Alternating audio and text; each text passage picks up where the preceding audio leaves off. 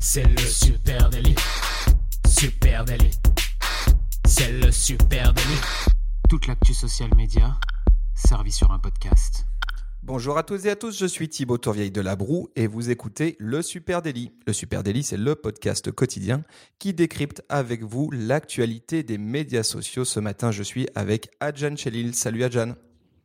Salut Thibaut, tu vas bien? Ça va super, ouais, très bon week-end et toi?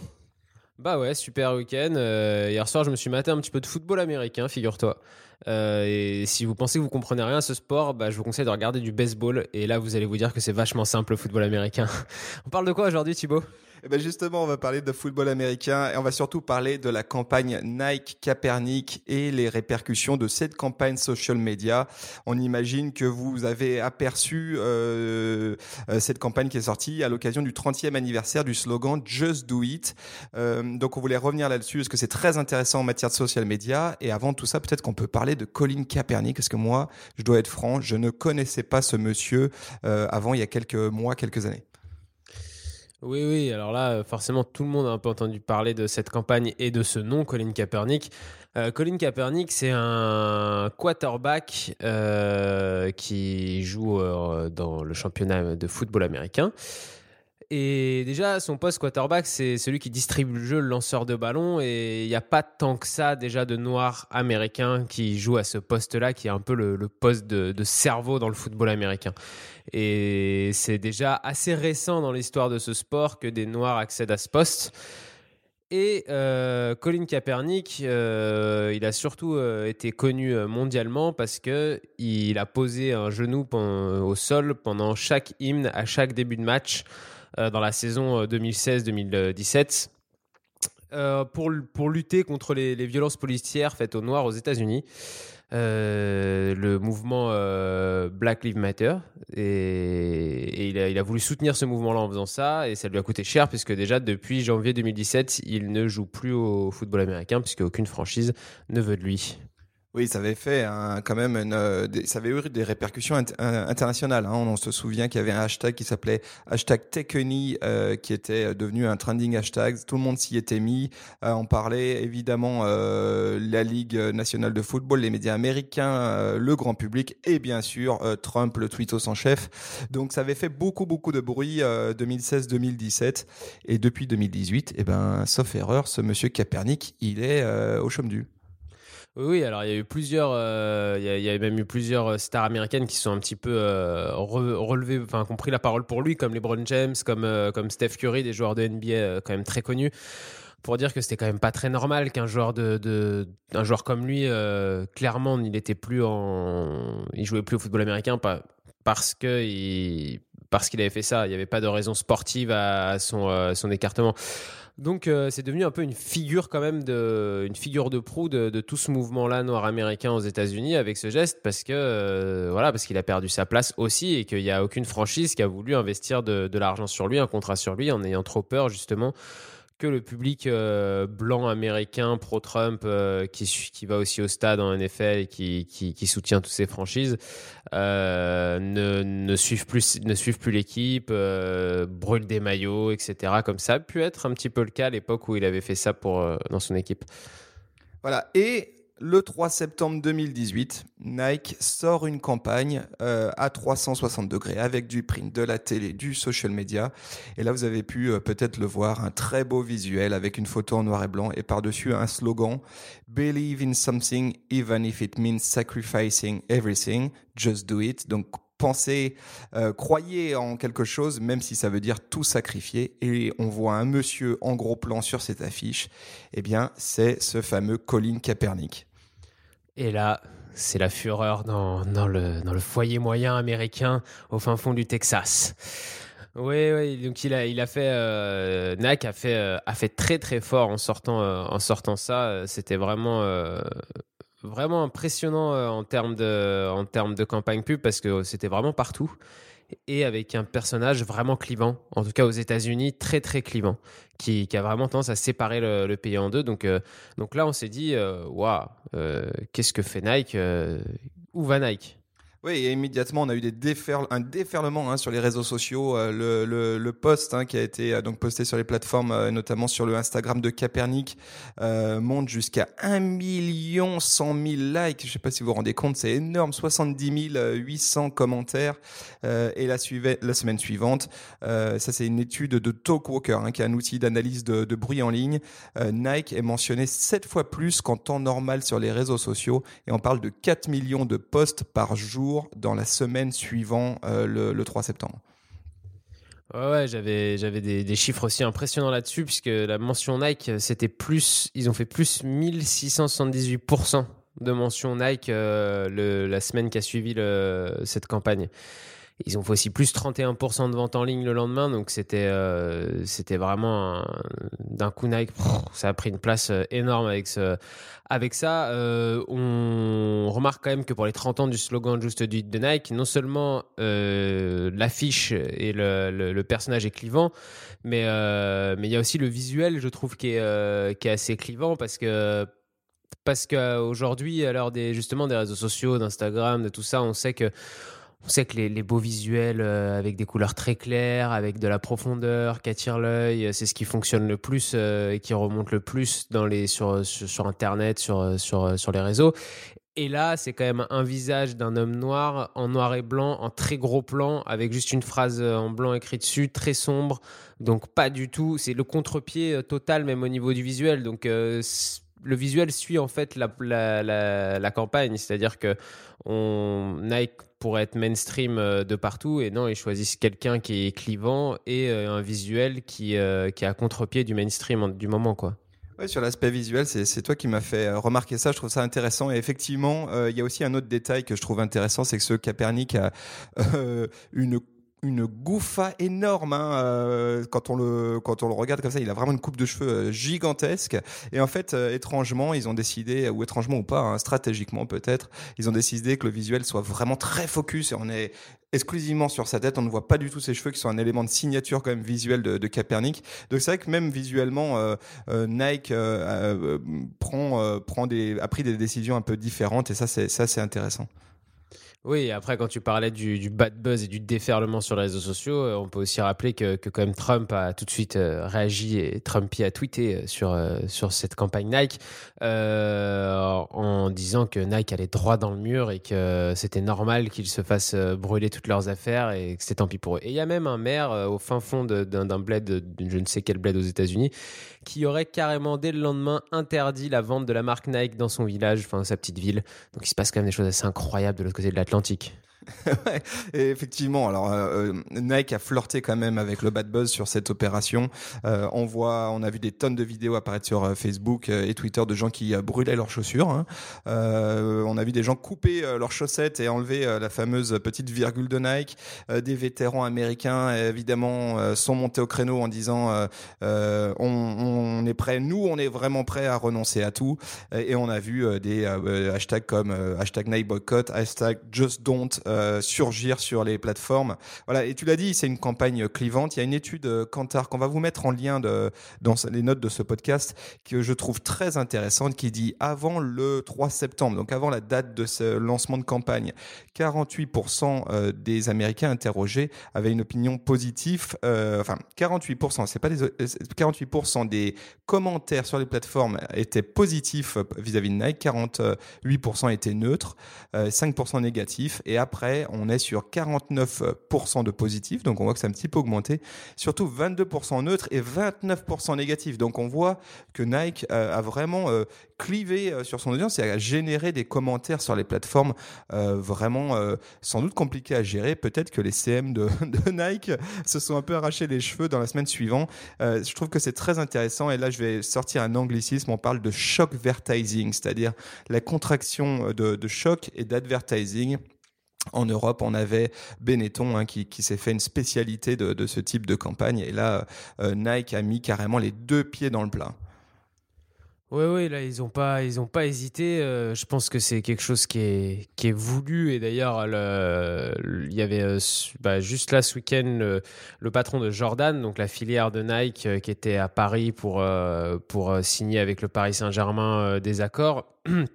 euh, qui a pris la parole, qui a été interrogé sur, euh, sur cette campagne et tout. Et, euh, il a tout simplement dit ce qu'il faut retenir, c'est que Colin Kaepernick est un grand athlète qui donne de l'inspiration et il a utilisé sa notoriété pour servir une cause en laquelle il croit. Soutenir cette position, c'est absolument ce que Nike doit faire et pour cela, nous allons continuer à chercher des moyens de soutenir nos athlètes. Donc c'est vraiment euh, comme euh, il y, a un moyen de défense et une réflexion qui a été toute trouvée avant même que la campagne sorte et et Nike c'est pertinemment la réaction que ça va avoir sur les réseaux sociaux de mettre Colin Kaepernick euh, en je sais pas 25 sur 25 à Times Square quoi. Ouais, alors c'est marrant parce qu'il dit il a utilisé sa notoriété pour une cause. Euh, on pourrait aussi souligner qu'il a utilisé sa notoriété pour la cause de Nike. Hein. Parce que euh, là-dessus, pareil, il y a des choses intéressantes. En mettant euh, comme figure de proue, ben, Nike s'est offert une visibilité énorme sur une niche de marché sur laquelle elle était un peu bousculée par des concurrents comme Adidas et Under Armour. et là, on a de la data vraiment intéressante. Kaepernick a gagné 170 000 followers sur Instagram en une semaine suite à cette campagne. si on prend Twitter, Instagram, Facebook, c'est plus 850 000 followers, c'est énormissime. Et c'est 6 millions d'interactions au global sur les réseaux sociaux de Capernic. Il faut souligner que cette campagne euh, sur Instagram, notamment, elle n'a été publiée que sur le compte d'Instagram de Capernic et pas sur le compte officiel de Nike. Euh, et donc euh, là, euh, Nike a fait un pari, c'est celui du earned media value, hein, c'est-à-dire utiliser la notoriété d'un ambassadeur au profil, au profit de ma marque. Et, là, Kantar Media, hein, qui est un organisme qui de Metrix, Kantar Media estime la valeur de la présence sociale média de Capernic pour Nike à 7,6 millions de dollars. Donc si on prend le earned media value, c'est l'équivalent de ce que Nike aurait dû acheter en équivalent publicitaire, ça représente 7,6 millions de dollars. Ah bah là, Capernic leur a fait vendre quelques maillots, hein, c'est clair. Et il leur, a, il vraiment replacé la marque.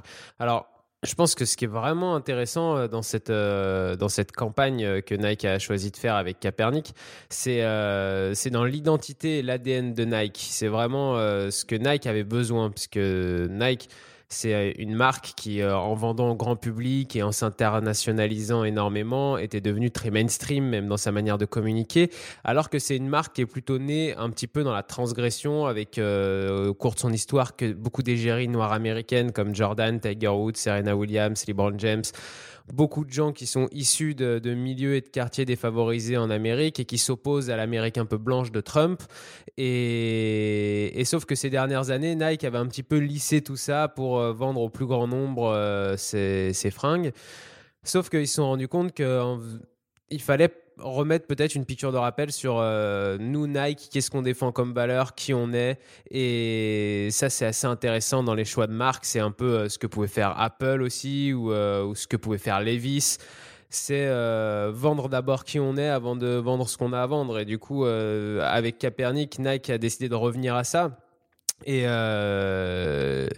et on, grâce à cette campagne, Nike retrouve une, identité un peu plus, un peu plus forte, un peu plus ancrée dans, dans, les classes dominées euh, américaines, euh, d'où la marque est issue et euh, d'où, comme tu disais juste avant, commence à être bousculée par d'autres marques comme Under Armour.